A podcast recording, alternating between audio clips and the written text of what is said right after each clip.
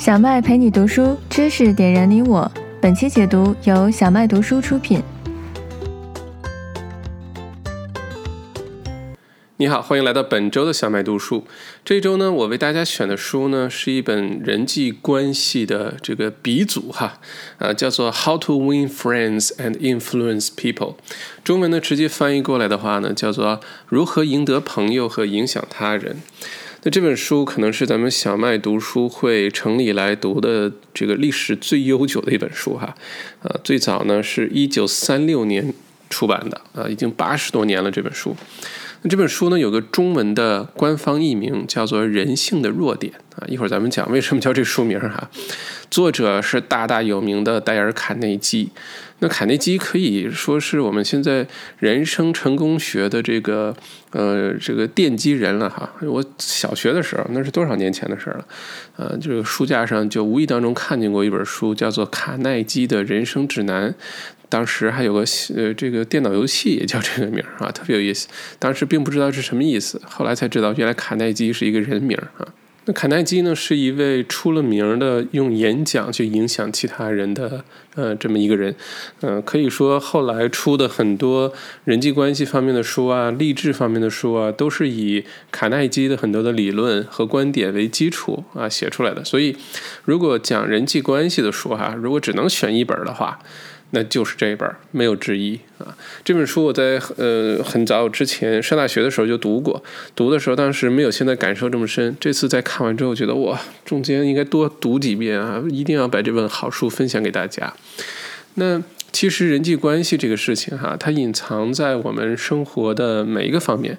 无论是你跟工作的同事啊，呃，跟上司相处啊，还是跟家人相处啊，甚至是你的另外一半，男朋友、女朋友、老公、老婆啊，或者跟孩子。学会处理人际关系，几乎都变成一种超能力了啊，是一种 super power，会让你在生活当中游刃有余。那如果你的工作是销售或者谈判这种跟人打交道的工作，哈，跟人互动的工作，那这本书绝对会帮到你。它的很多细节呢，会让你莫名其妙的很受欢迎。呃，不管是陌生人，还是竞争对手，还是这个你的客户啊，跟你一起工作的人，都会。觉得很喜欢跟你在一起，哎，这个是一种很奇妙的感觉。我们有的时候把它归类成什么能量场啊，啊，归类成什么这个你你是不是有这个人缘啊等等，其实很多都是你为人处事、言谈话语的一些细节啊造成的。所以这个东西是可以学的，那我们就好好学一下哈。那回到刚才的那个话，是为什么这本书叫《人性的弱点》？因为呢，这本书。从人性的弱点出发，哈，他洞悉了人性当中的很多特点。那说实话，这个如果你想你的人生、你的工作各方面，如果想获得一些成功的话，其中有一个秘诀呢，就是你要跟其他人做的不一样啊，你要跟其他人做的不一样。马克吐温有一句话说的很好，说如果说大家都在做同一件事情的话，那我就要考虑我要不要去做。这个相反的了啊，我是不是做错事情了？那已经有很多很多的例子证明了哈，你不能做大多数人都去做的事儿，否则你很容易成为一个平平淡淡、呃碌碌无为的人。那人性的普遍的特点有哪些呢？首先呢是人性呢有很多喜欢的地方，比如说很喜欢被关注啊，很喜欢被认可，很喜欢被夸赞。这是普遍的一个人性的特点。那人性也有一些不喜欢的东西，比如说被命令、被批评、被忽视，这都是不喜欢的。那如果你在平时的人际交往当中呢，你做那些其他人喜欢的事情。啊，而不去做那些不喜欢的事情，那你当然就会受到其他人的喜欢了啊，就这么简单，对吧？所以呢，这本书就是根据人性的弱点，提出了很多非常具体、实际的操作方法。它呢，我读完，我不觉得这是一本心灵鸡汤的书啊，什么完全不是，它甚至是一本实战书。它给你讲了人为什么会这么想，人为什么会讨厌这个、喜欢这个，然后你应该怎么做。非常实用，你学完之后马上就能拿来用。作为一本已经在全球畅销了三千万册以上的这个好书哈，我觉得每一个人都应该，呃，好好读一读、听一听、理解一下这书中说的意思。那我们就开始具体的分八个点来讲一下书中有哪些具体的这个方案哈，让我们变成这个万人迷，变成人人喜欢的一个人。OK，那第一点呢，就是第一印象对于建立人际关系非常重要，这是第一个观点，对吧？那有的时候第一印象有可能是你对呃这个面试当中的面试官，有的时候是你的客户，有的时候是你遇到的你未来的那个人，对吧？那这个第一印象其实占有你之后关系当中很大的比重，所以能造成一个好的第一印象是非常重要的。那这个第一印象有一个简单的办法，有的时候我们，比如说比较害羞啊，或者是不太了解对方啊，或者是很紧张啊啊等等不同的情绪呢，会让你在第一印象当中没有那么自信啊，或者呃给人比如说很高冷的感觉，有距离感等等等等。那这些用什么方法能够解决呢？哎，其实是书中给了一个特别简单的答案，就是微笑。他说，好的关系呢，从微笑开始。这个东西大家每天都在经历，每天都在做，对吧？但是它背后呢是有道理的。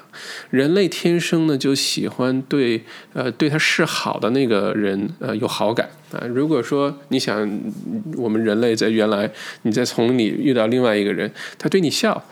当然了，是也可能让你瘆得慌，对吧？但是他总比对方对你凶巴巴的，然后拿出武器、拿出石头什么的，你要有好感的多得多，对吧？有更有安全感。我们呢会本能的对那些。对我们微笑的人，呃，也会给他一种这个比较积极的一个反馈哈。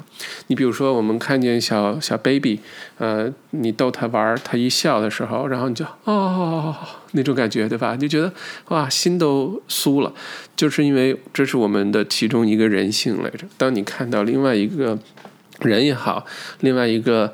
嗯，小动物会笑的小动物不多哈。这个澳洲有一种小小松鼠啊，这个表情天生就是像笑一样，然后你就觉得这个动物特别有好感那种感觉，对吧？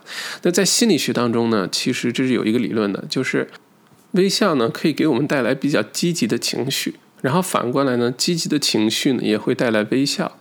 换句话说，如果你有的时候心情比较低落啊，或者什么，你都可以让自己微笑，勉强自己笑出来，然后慢慢情绪会被调整。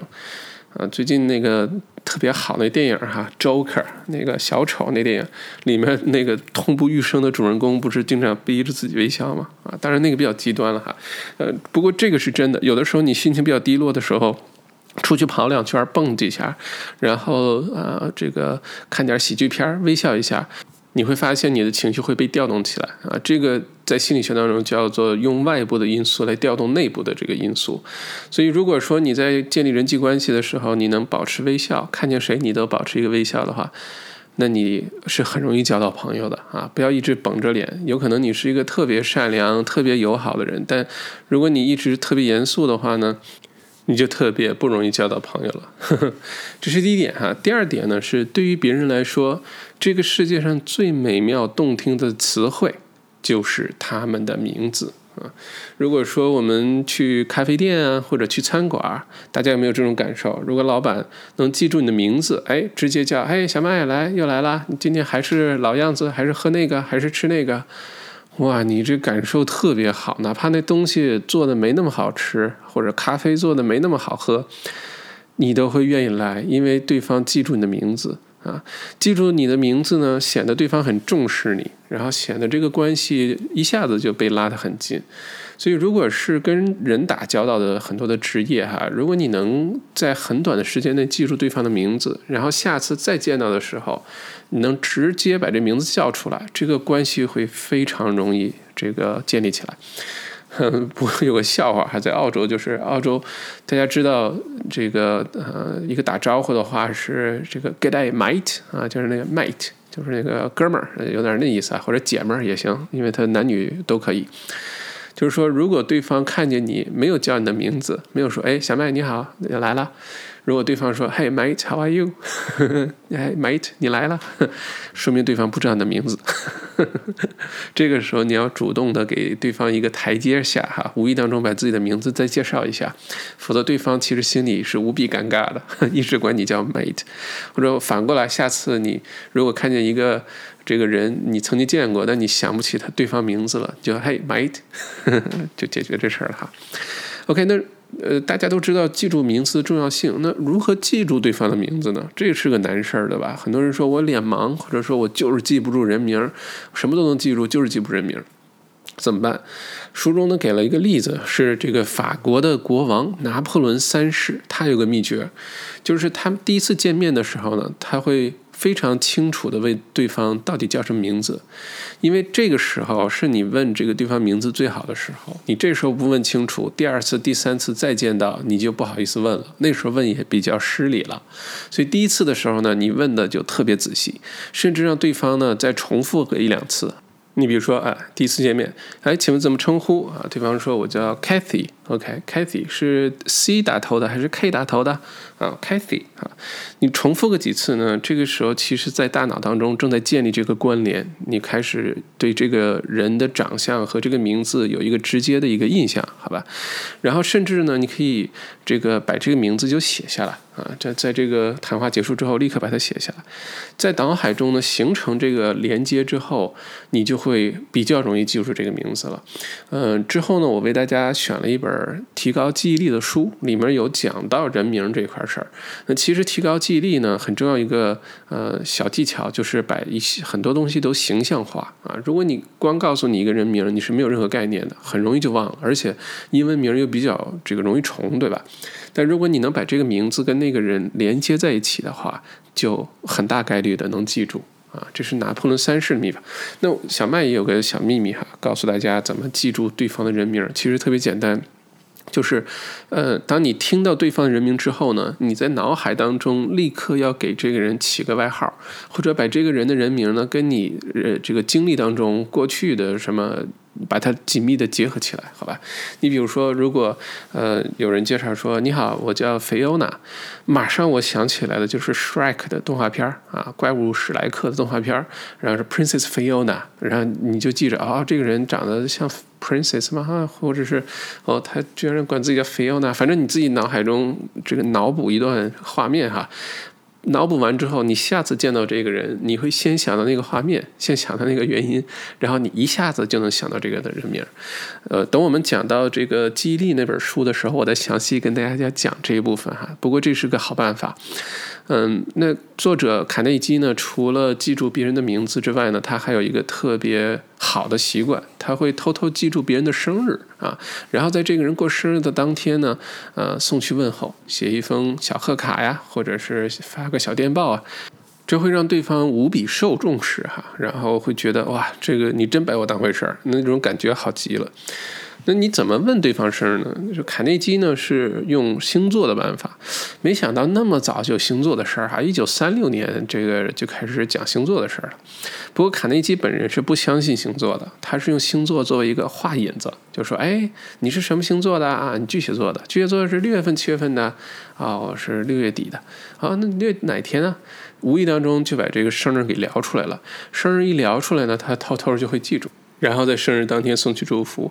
那我们现在有手机啊，其实这事儿挺容易的。比如说你在微信，那微信好友过生日了，不管是他自己发了个朋友圈，还是你聊天聊出来的，直接在备注里可以把这人生日就记下来。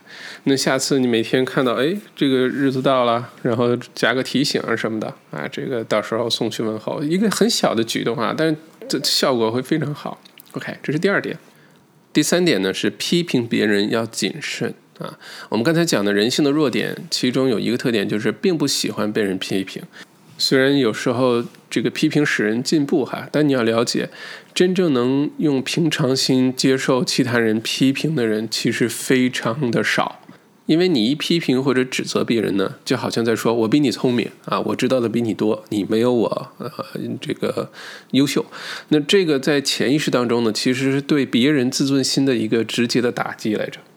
所以对方呢，潜意识当中就会有一个防御的这么一个心态啊，那你这个沟通就很难进行下去，这个人际关系很难处理得很好。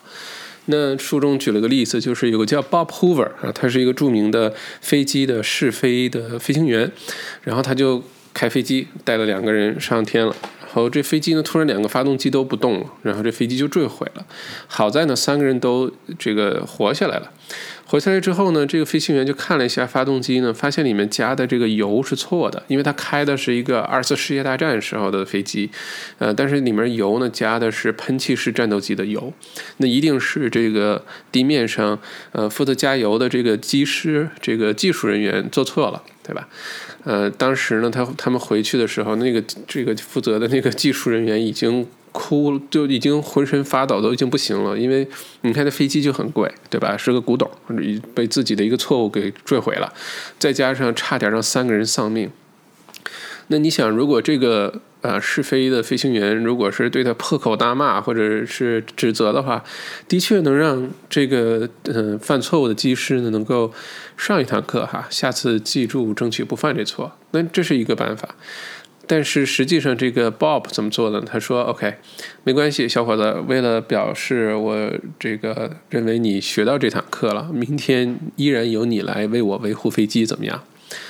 哇，那你想吧，对方是什么感受，对吧？本来心里头期待的是被这个劈头大骂一顿，结果呢，对方是不能说以德报怨吧，是一个非常。令人意外的一个举动。那你想，这个机师将来那肯定是对他的飞机要非常非常认真了哈，呃，效果反而非会非常好。那这个其实在我们实际工作当中会经常有这种，你需要批评别人的时候，你换一个方法去做，有可能这效果既持久又棒。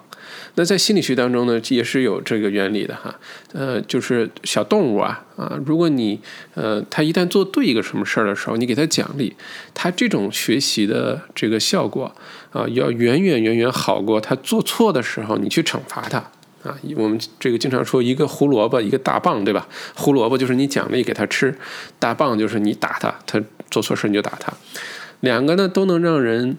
这个呃，改变一些行为，或者是呃，这个学学从错误当中学到一些东西，但是它的效果是非常不一样的。那人类也是一模一样的啊，因为你要知道，人类的行为改变呢，其实不是由原因驱动的，就不是你给他一个 reason，你告诉他这个东西怎么怎么样啊，你不能怎么做。不是由原因驱动的，而是靠情感或者情绪驱动的，就是 emotion 啊。如果一个人在情感情绪上受到感染了，他更有意愿去改变他的行为啊，而不是被人说教。这个大家一定要记住哈。那。当人类遭遇批评的时候，我们刚才说，他的本能反应就是防御啊。有的时候在聊天当中，如果大家慢慢变得，呃，开始有经验了，你开始观察对方的情绪的变化的时候，你会知道，有的时候你可能哪一点说的太直接了，或者是你的这个，呃。在批评对方或者指出对方缺点的时候，是当着一群人的面的时候呢，你会明显发现对方进入了一个这个防御的状态，我们叫 defensive 啊。这个时候你必须想办法卸下这个 defensive 的这个状态，卸下这个防御的状态，否则这个沟通会越来越难。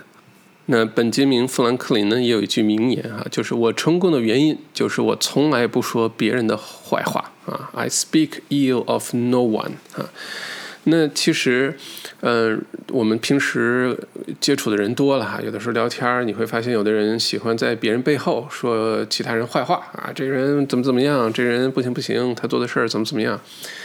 嗯，当然了，有的时候的确是可能那个人有些缺点哈，有可能做的不足的地方，然后被人在背后讲讲。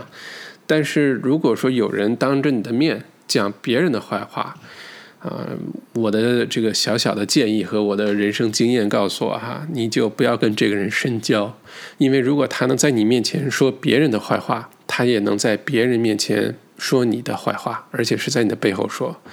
所以呢，我们对那些在喜欢在别人背后讲坏话的人呢，我们应该敬而远之哈，就不要跟这种人深交。我们自己呢，也不要做这种人啊，不要在别人背后评价别人，这是不对的啊，这是不好的，好吧？OK，那如果说有的时候你必须指出他人的错误哈，那必须批评一下。比如说你带团队、你经营公司或者你教育孩子等等，那对方的确做错了，那你怎么办？你不能假装没看见不说，对吧？这样也不好。那书中给了一个小办法，是如果你想要批评谁的话呢，你可以先表扬他。你不要上来就开始说你这个这事儿怎么做的这么不好啊？你这个怎么？不要先表扬说，哎，你你其实我发现最近这个工作有很大进步啊，已经做得好很多了。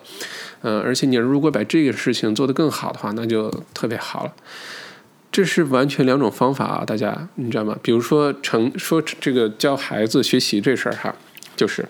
你比如说，哎，小明，你这次考试考的怎么这么差啊？这学习怎么让你学成这个样子啊？这太不像话了哈！这就就是直接的批评。你想象一下，这小明会怎么想，对吧？另外一种说法呢是这样，哎，小明，我发现你最近学习进步还是蛮大的啊。这个其他的几个科目考的还不错，嗯，而且如果这个代数如果能再考的更好一些，那就真的特别棒。你看，这是完全两种说法哟。这对对于这个小明来说，或者对于孩子来说，他的接受的那个程度是完全不一样的。一种会让他产生逆反心理也好，或者被打击也好，他的自信心会被受到摧残也好。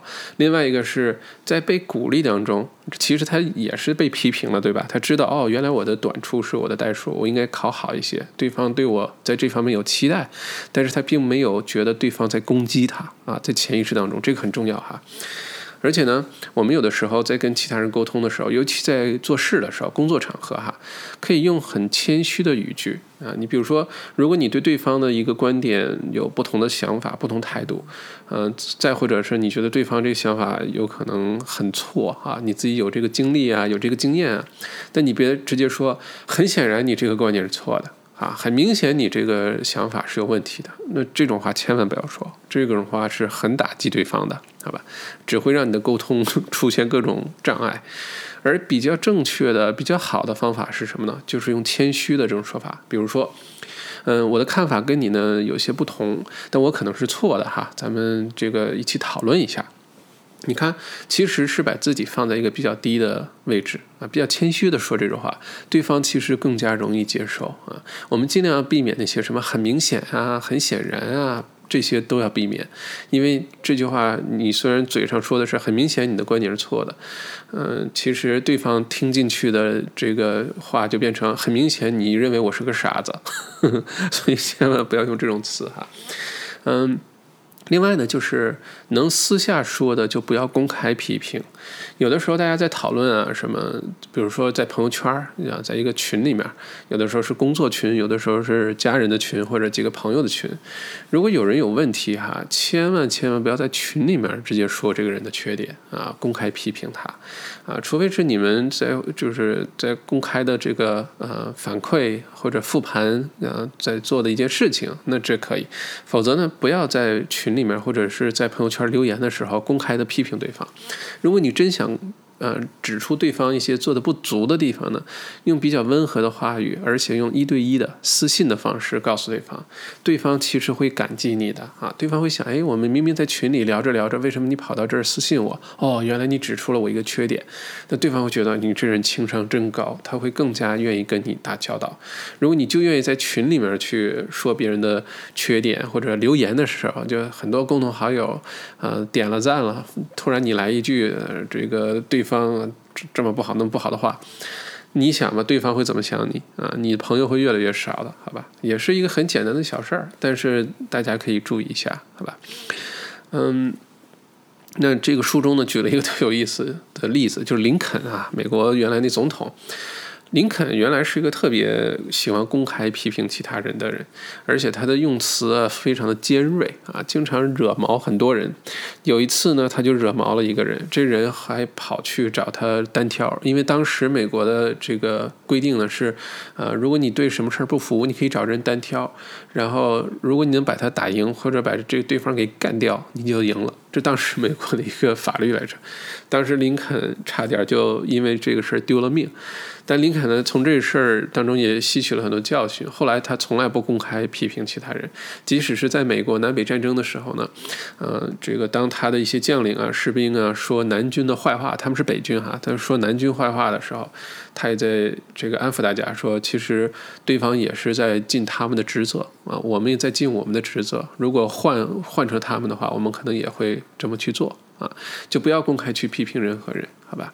因为你要知道，批评一个人啊，开口就说对方这事儿特容易啊，但是如果能够包容理解其他人，这是需要修为的。呃，我们要学会，呃，尽量不去批评、指责任何人。呃，如果必须指出对方的一些缺点的话，我们有比较温和的方法，比较更有效的方法去做这件事情，好吧？那这里面有个很大的秘密哈，就是呃，有一个词是“但是”，因为有的时候，如果你经常是这个套路哈，你想批评别人的时候，先夸对方，哎，我觉得你最近这个怎么怎么样，但是。就对方会一直等着你那个 but 啊，你快说这个 but，你就快说吧，你就是想批评我，你就别绕弯子了，好吧？反而是效果也不好。那作者呢给了一个很好的秘诀，是你把这个但是换成另外一个词，马上这事儿就好办了。换成什么词呢？换成而且啊，把 but 换成 and。就比如说，哎，你这个最近表现还不错啊，但是，啊，你这个最近总迟到，这事儿怎么怎么样？对方就知道你想批评我，你就是在绕弯子。但这个换着而且呢，你就说，啊，最近工作真的是效果越来越好哈，客户越来越多了。而且呢，如果你能按时上班的话呢，这个团队的沟通效率会更高啊，大家更容易找到你，那就那就更棒了啊！你看，就是把但是换成而且，其实很简单一个事儿哈。所以以后我们不要净说 but but，就会让对方一直等着你，就像扔靴子一样，你什么时候把另外一只靴子扔下来？好吧，这是第三点啊。第四点呢，就是你要真心实意的关注别人啊，不要假关注，是真心实意的关注别人。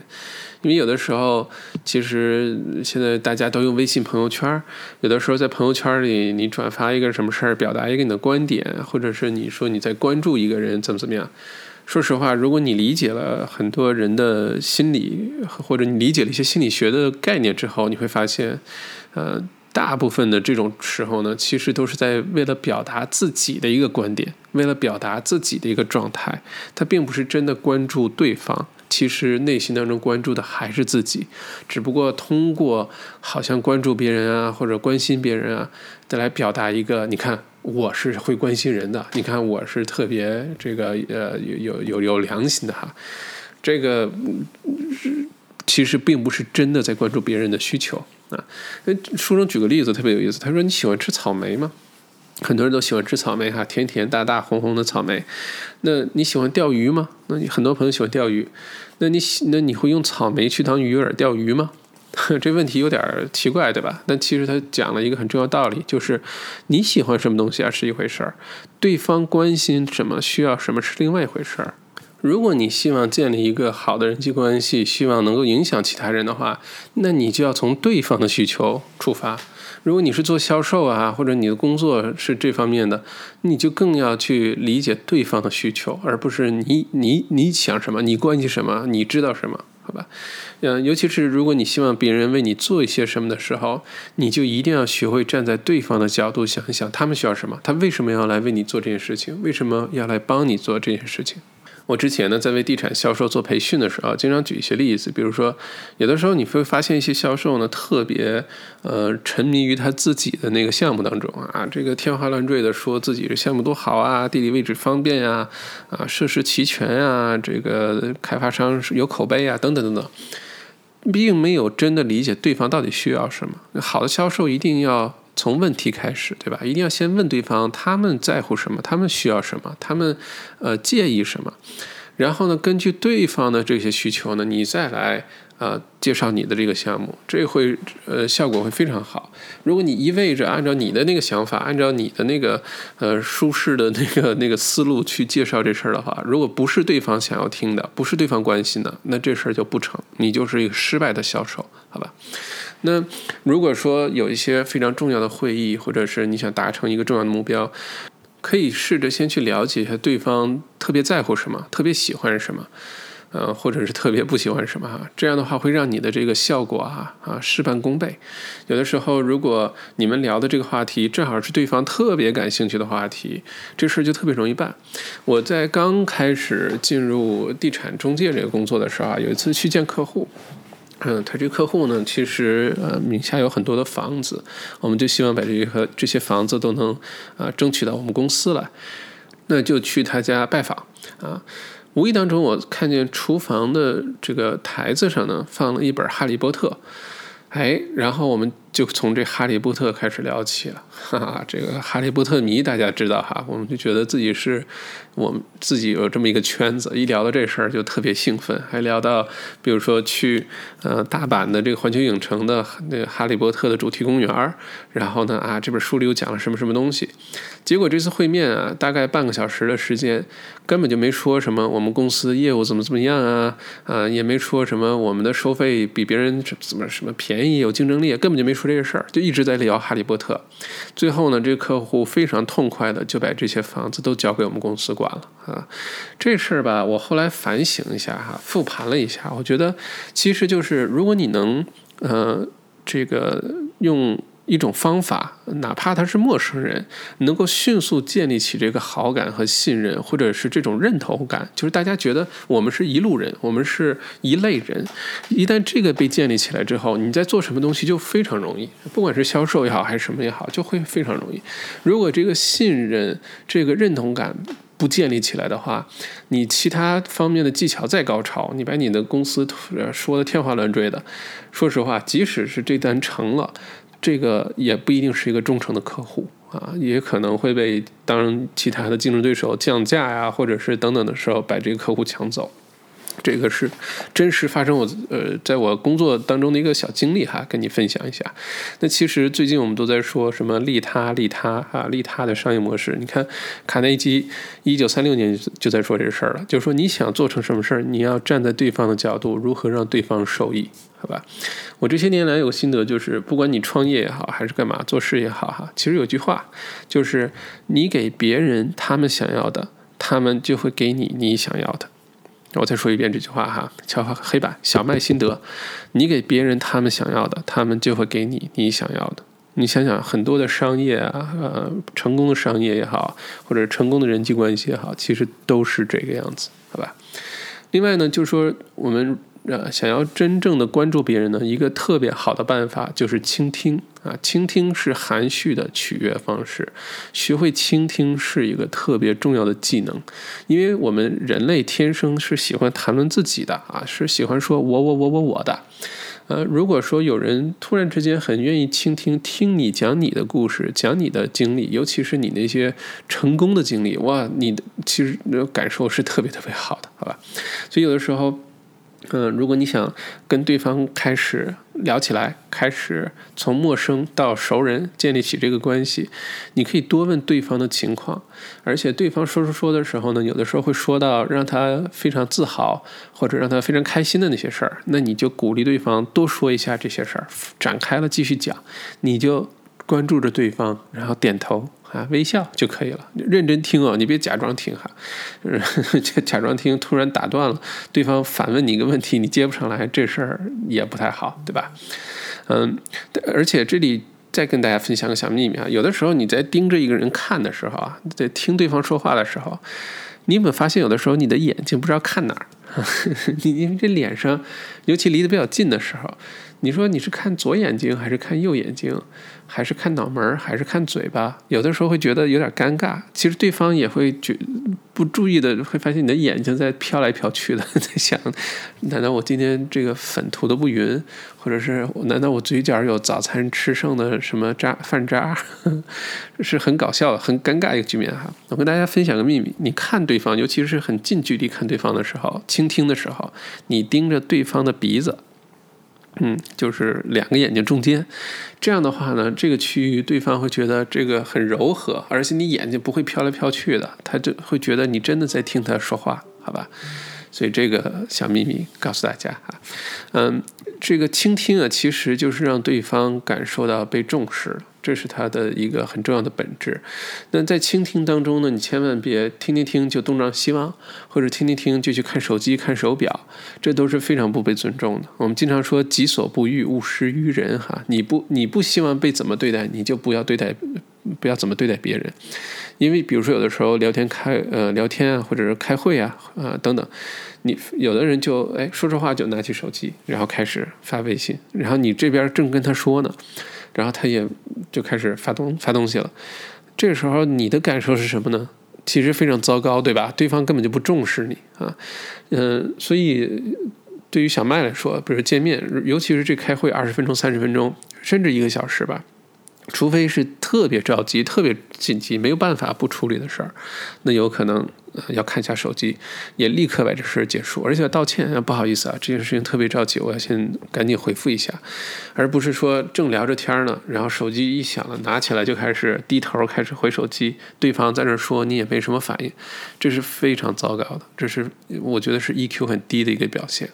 那有的时候我们在见面之前就知道有很重要的一个电话或者信息要进来，你在等，No。我这个我的建议是你在这个谈话开始之前就先道歉啊，不好意思啊，我我在等一个很重要很重要的信息，等一下如果手机响了，我可能会耽误个三十秒，快快回一下啊，希望这个你不要介意，对吧？你有的时候真的回没没关系，但你道歉啊，你表示对对方是很重视的，这个是对方想要知道的，对吧？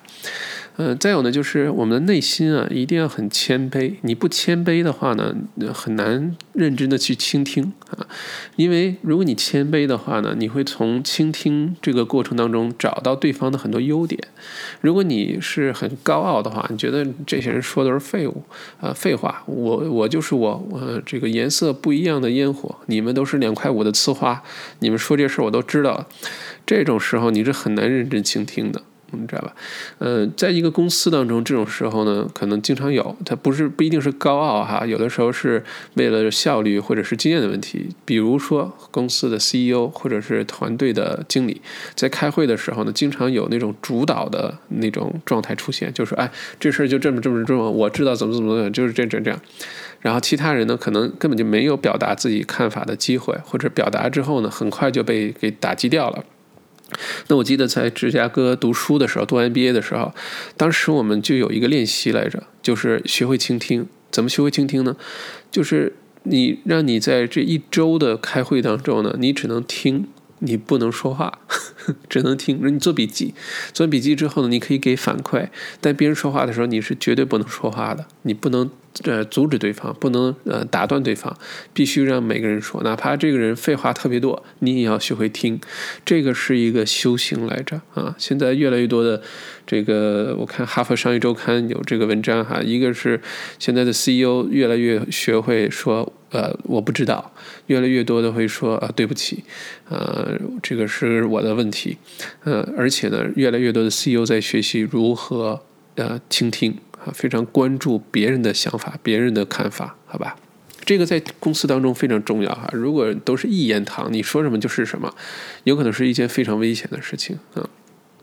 那学会倾听，会让你建立这个关系，呃，更加容易和稳固。好吧，所以这个倾听大家一定要学好。那，嗯，卡内基呢，在这个书中也说哈，他说：“You can make more friends in two months by becoming interested in other people than you can in two years by make trying to get other people interested in you。”什么意思？就是说，你如果是 对其他人感兴趣啊，学会倾听别人的话呢，你在两个月内交到的朋友，比如果你呃只只一心想让别人对你感兴趣那样的话呢，你嗯那两年你交的朋友都不如这两个月交的多。啊，我这翻译不太好哈，大家讲究一下。不过这意思是这意思，就你要学会对别人感兴趣，好吧？不要总想着让别人对你感兴趣啊。所以要真情相对，诚心诚意哈。你不要假装很关注别人，其实都是在关注自己，那就不好了啊。那下一点呢，就是争论啊，能不争论的事情绝不争论。那有的时候我们会，呃，呃。就是不得已的有一些争论哈，这里争论不是吵架，argument 不是吵架，有的时候是工作当中有不同的观点，有的时候是，呃，这个小两口啊，老公老婆男女朋友，那这时候有可能就是吵架。这 arguments 在英文当中的翻译可以是争论，可以是争吵，对吧？都可以。那争论这个事儿本身哈，不管你是什么原因争论，经常其实都是双输的，它不是双赢的。什么意思呢？如果你输了的话呢，你输了这场争论，你自己心里不好受，对吧？如果你赢了的话呢，你可能赢了这个结论，但是你有可能输了这个关系，因为在争论当中，如果你赢了，很可能意味着对方的自尊心被你给伤了。虽然好像你很有道理，但是这个关系就会被破坏了。尤其是在两性关系当中，哈，有的时候男生很理性，女生很感性，然后呢，有时候女生可能耍耍小脾气，有点呃。呃，不讲道理了。这男男生呢，开始各种这个国际大专辩论赛的那那架势就上来了哈。这个有理有据，把这事儿说赢了，好，你这女朋友就没有了，你这个就你就活该你这个当单身狗一辈子哈。这是之后我们讲两性关系的书的时候再展开讲这部分。呃，但是争论这事儿本身啊，能避免是最好避免的。好吧，最好的办法就是在最初就不要争论啊，尤其是如果对方呃很激动或者双方都很激动的时候，这时候就更不要争论，都冷静一下啊，我们可以换个时间再去讨论这件事情，双方都冷却一下，思考一下，否则两个人都很激动的时候，你争论什么东西，最后都是情绪化的东西，都都是可能甚至过几天你都忘了当天吵架是为了什么了，因为全都是情绪，没别的东西，好吧？那这个观点在我们嗯中国的文化当中其实就有啊，在《孙子兵法·攻谋篇》里面就这句话叫“不战而屈人之兵，此之为上”。不战而屈人之兵，此之为上。什么意思？就是如果这场仗我不打就能把你赶跑，就能把你吓跑，这是上策。如果非得要交战，非得要打起来，其实是一定是两败俱伤的，哪怕是以少胜多，或者是我们损失少。也是损失了，对吧？所以你看，现在人类正在发展的一个方向，很难，呃，这个出第三次世界大战了，因为大家都明白这个道理了，各个国家都明白了，啊，可能大家没事儿秀秀肌肉啊，这个秀秀核武器，或者是没事儿往那个日本海里面扔两个导弹，这是那个金三胖爱干的事儿，对吧？但很难真的打起来，打起来也不会是全世界范围的，就是因为真打起来对谁都不好。好吧，能够不打，但是我们把这武器弄得很高级啊，让你害怕，让你知道打起来代价很大。那这个其实是上策啊。所以，如果大家下次遇到有不同观点的时候，可以试着站在对方的角度想想，为什么对方会这么想。啊，你不要觉得对方啊，这个简直是无理取闹，简直是这个不合逻辑等等。先试着站在对方的角度想一下，也许他这个想法是有用的哟。尤其是在我们刚才说在经营企业或者什么，这可能是一个很难得的好事来着啊。如果对方能带来一个不同的视角的话。好吧，不要着急去争论，不要认为自己什么都是对的，啊，甚至有的时候你自己突然想出一个想法的时候，你要自己推翻自己，因为经常你第一个想法可能是需要继续去推敲的，好吧？啊，嗯，如果说这个反过来说，两个人在任何问题上观点都完全一致的话。那这也是个问题，好吧？那说明其中一个人的存在就没什么意义了啊！两个人肯定是要，不管是两性关系还是工作关系，都是需要互相哎有这个碰撞啊，互相有这个提出各种改进的建议，然后他才能成长。两个人什么东西都看法一致，都没什么意义的话，那嗯，OK，值得反省哈。OK，下一点。如果你意识到自己真的做错事儿行了哈，千万不要狡辩啊、找借口啊、找理由啊，就及时主动的承认，这是最好的办法啊。其实承认错误没有那么难啊，刚开始承认的时候有点难，啊，这个放下你的自尊，放下你的面子哈。但是，一旦你尝试一次承认错误，你会发现感觉。比你去防御哈，为自己狡辩什么，比那个要来的容易，比那个要来的舒服的多啊！而且认错呢要真诚，你有些认错其实还是在狡辩，对吧？你认错就是认错，这事我真的做错了，下次我会好好改进。因为你要知道，每个人都会犯错误的，每个人都会犯错误的。然后，如果你犯了错误呢，对方有可能是个情商不高的人，他会指责你哈，会批评你。他也许没有听过小麦解读的这本书，好吧？那他会做这件事情。如果你一直狡辩的话呢，这个呃，这个会升级的啊，他不会嗯就这么过去的啊。对方一直指责你，你一直狡辩，一直防御，结果就吵起来了。如果说你犯了错呢，第一时间你就承认错误了。对方呢是没有任何理由再去继续批评你、指责你的。有的时候，甚至你主动承认错误之后，对方还会为你找借口，说：“哎呀，没关系，可能第一次，或者是哎呀，没关系，这个经常有人犯这样的错误啊，不要往心里去。”这是个很奇妙的一个一个一个关系的变化。所以下次如果你做错事情了，就及时主动承认错误，然后下次就不要再去犯同样的错误就好了，好吧？OK。那第七点呢，是说想要改变谁，你就赞美谁。呵 呵这个特别逗，这个我在之前为很多公司做有一个培训，叫做高效沟通。高效沟通呢是一个两个小时的培训哈，其中讲的其实是说用生理呃这个大脑啊等等来解释很多心理学的问题，然后实现这个非常高效的沟通。那其中一个呢，就是如果你想让对方做什么，你就夸他。啊，你想让对方做什么就夸他，你不能骂他。你比如说，你想让你老公多做家务啊，多洗碗这事儿，如果他洗碗之后呢，一种是你说，哎，你老公你这碗洗的怎么这么不干净啊？你这个这么简单的事你都做不好，以后他就不愿意再干这事儿了，对吧？但你夸他呢，你就变成这个样子。比如说，哎，老公你真好，真体贴，吃完饭还会帮我洗碗，你怎么这么好？哪怕这碗洗的不好，你老公会特别爱干这事儿，以后会自己改进的。然后每次吃完饭，他都会去跑去洗碗。好吧，这是一个简单的一个小例子。那在这种方法可能适用于绝大多数场合。你想让对方做什么，你就夸他。这背后的原因是什么呢？是说人们呢，其实都有被其他人认可和感激的这种欲望，这种 desire。甚至这种欲望呢，啊，最后总结了一下，是人类文明发展的根本驱动力之一来着。啊，那你想啊，人类为什么要攀登珠峰？啊，人类为什么要写这个畅销书？人类为什么要做那些伟大的事情？好吧，其实大家真的仔细想想哈，有的时候，呃，需要非常辛苦，承受巨大的压力，然后甚至是生命的危险去做很多事情的时候，内心深处其实是希望被其他人认可，有的时候是被自己认可，啊，然后得到其他人的感激，啊，这个真的是人的其中一个本能，一个本性来着，好吧。那如果你想激励其他人的话呢，你用赞美来激励其他人，效果就特别好啊。呃，就像刚才我们说，哪怕你是批评，呃，也是用赞美的方法。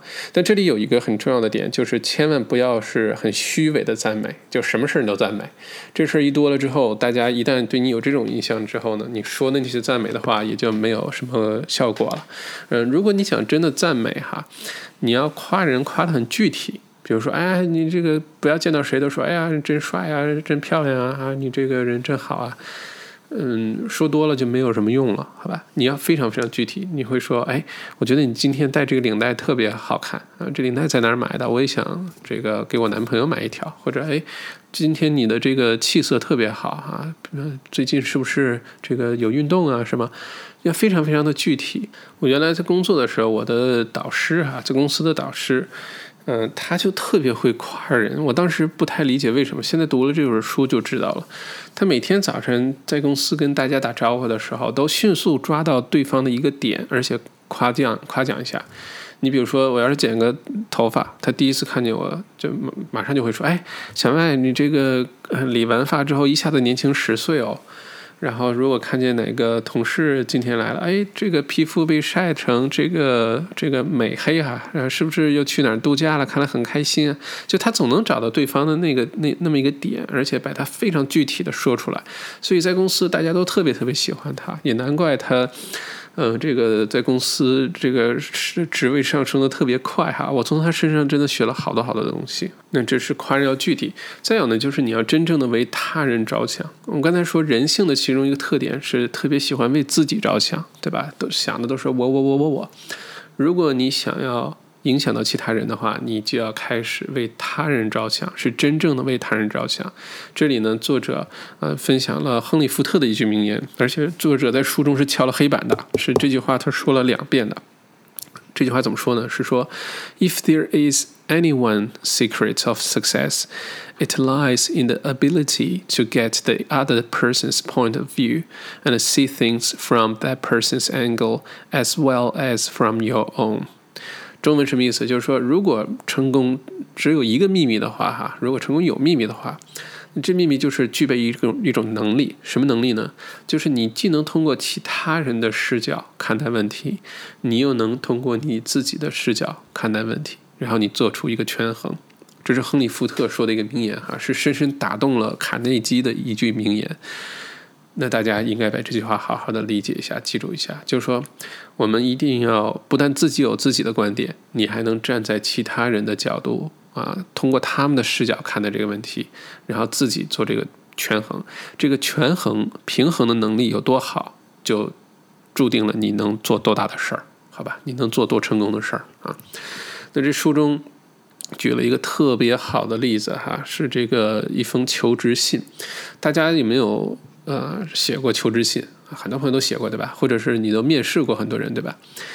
你知道求职信的秘诀在哪儿吗？一封好的求职信和一封失败的求职信差别在哪儿？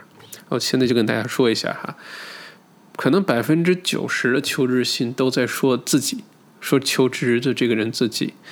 真正好的求职信一定是说对方，一定是说你去这个应聘的这家企业。什么意思呢？你有没有发现很多求职信说啊，我是谁谁谁谁谁，我学历怎么怎么样，我工作经验怎么怎么样，我为什么要找这份工作呢？因为我希望能够获得更大的成长，我希望能从中学到很多很多东西啊，我希望能给自己找一个很好的导师，给自己找一个很好的平台啊，等等等等。这种信失败什么呢？为什么？就是因为说的都是你自己。你要知道，公司花钱雇你是希望你能为公司做事儿的，所以你不要光说你自己。好的求职信呢，应该是反过来，是说啊，我的这些经验呢，如果到了贵公司呢，应该可以为啊公司的哪些哪些领域呢带来很多的贡献，可以为公司呢啊带来很多的成长啊，或者增加一些利润等等等等，一定是为对方说，你什么个人成长，你给自己找个平台啊，你能学到很多东西啊。不重要，说实话，公司根本就不关心这些，因为公司花钱雇你来，不是为了给你成长的，不是为了给你带来这个经验，给你带来一个好平台的，好吧？所以你要理解这个呃非常冷酷的事实哈。这里呢，我啊找了书中的一封这个特别好的求职信，我跟大家呢呃分享一下，好吧？如果你下一封求职信或者给对方写的任何想要影响对方的信是从这个角度去写的，那绝对是已经你你已经学到东西了，好吧？呃，这个信的背景是什么呢？是一个呃一个女士，她呢想要呃从这个纽约搬去啊亚利桑那州，在美国的事儿哈，真事儿。然后她当时呢就提前给十二家银行写了一封啊这个小而美啊很短的一个求职信。这个信呢是这么写的：Dear Sir, my ten years of bank experience should be of interest to a rapidly growing bank like yours. In various capabilities in bank operations with the Bankers Trust Company in New York, leading to my present assignments as branch manager, I have acquired skills in all phases of banking, including depositor relations, credits, loans, and administration. I will be relocating to Phoenix in May, and I am sure I can contribute to your growth and profit. I will be in Phoenix the week of April the 3rd, and would appreciate the opportunity to show you how I can help your bank meet its goals. Sincerely, Barbara Anderson. 这信非常短啊，我简短的翻译一下，就是，呃，这个尊敬的先生你好，我的十年的银行工作经验呢，呃，对于呃阁下的，就是对于您们这种啊这个快速增长的银行是。啊，会有帮助的。那我的工作的经验呢，很丰富哈。我在纽约的这家 Bankers Trust Company，呃，工作多年，而且现在是这个分行经理。嗯，我在这些工作 这些年的工作当中呢，呃，在各个领域，呃，这个各个不同的呃业务板块上呢，都积累了丰富经验。我呢，在五月份会搬去。呃凤凰城 Phoenix，呃，我非常有信心啊，我能为呃你们银行的这个成长和利润带来贡献。那我四月三号的那个星期会在 Phoenix，我会非常感激一次这个见面呃的机会，呃，来呃分享一下，来解释一下我如何能够帮助你的银行啊达成这个目标啊。呃，Sincerely Anderson，特别短的一封信，对吧？但这封信你读完之后，你觉得对方一直在为你着想啊，能为你的达成目标，能为你的这个成长，能为你的实现利润，而没有一直在说自己啊，我要为了这个搬去凤凰城，我需要找一份新的工作啊，我需要得到更好的成长，我希望积累更多的经验，他没说任何这句话，对吧？结果呢，这个人十二家银行收到了十一封这个面试邀请，最后是这个。这位女士在这十一份邀请里面选择想要去哪家银行，而不是被动的被选择，好吧？这封信已经成为这个求职信当中一个经典的一个样板案例了哈。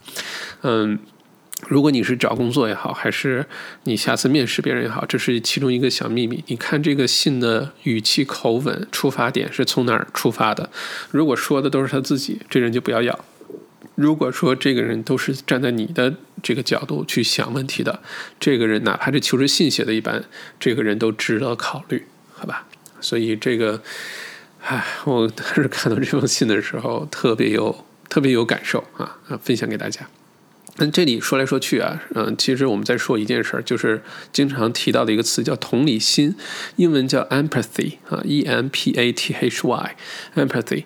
同理心什么意思？简单的说就是学会换位思考，你能真的站在对方的角度去想一个事情，然后呢，你。根据对方的这个想出的事情呢，你来提供一个解决方案也好，你把对方的顾虑解决也好，或者你呃这个对方有什么需求，你把它满足也好，这事儿就特别容易做成，好吧？如果你一直从你的角度去做这件事情的话呢，能做成的是运气，做不成的是活该啊，好吧？OK，那最后一个观点呢，作者说的就是想影响谁呢？你要多让对方说 yes。